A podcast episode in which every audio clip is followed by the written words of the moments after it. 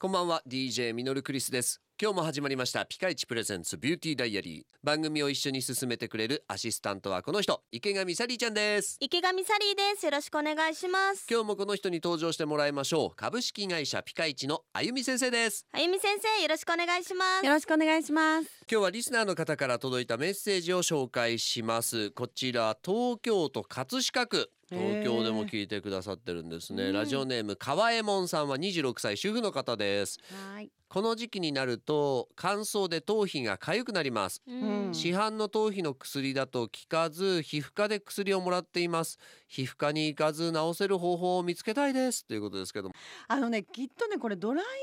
あんまり良くないんだよね。あードライヤーの風そっ邪。か乾ドライヤー燥だ直接そ頭皮に当たっちゃってるってう。ことそう。私の知り合いの人は頭皮にも化粧水使ってます。はあの顔の顔と頭皮ってこうつながってるから、はいはい、まはあい、一部なんですよね。そうですねだから使ってます。で、私もこの間ちょっと泊まりに行った時に、うんリンプってわかります？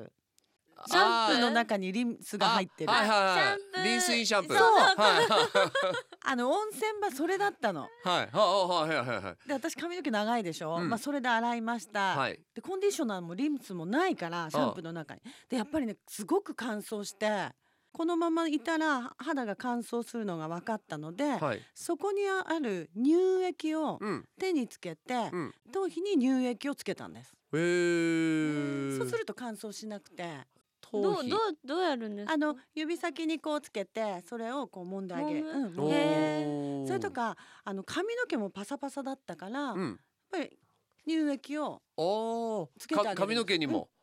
へえそうなんです。なんか多分ねこの方もね乾燥ドライヤーとか、あんまりかけすぎなくてもいいの。あの完全に乾燥させなくても、うんあ半乾きぐらいでも自然と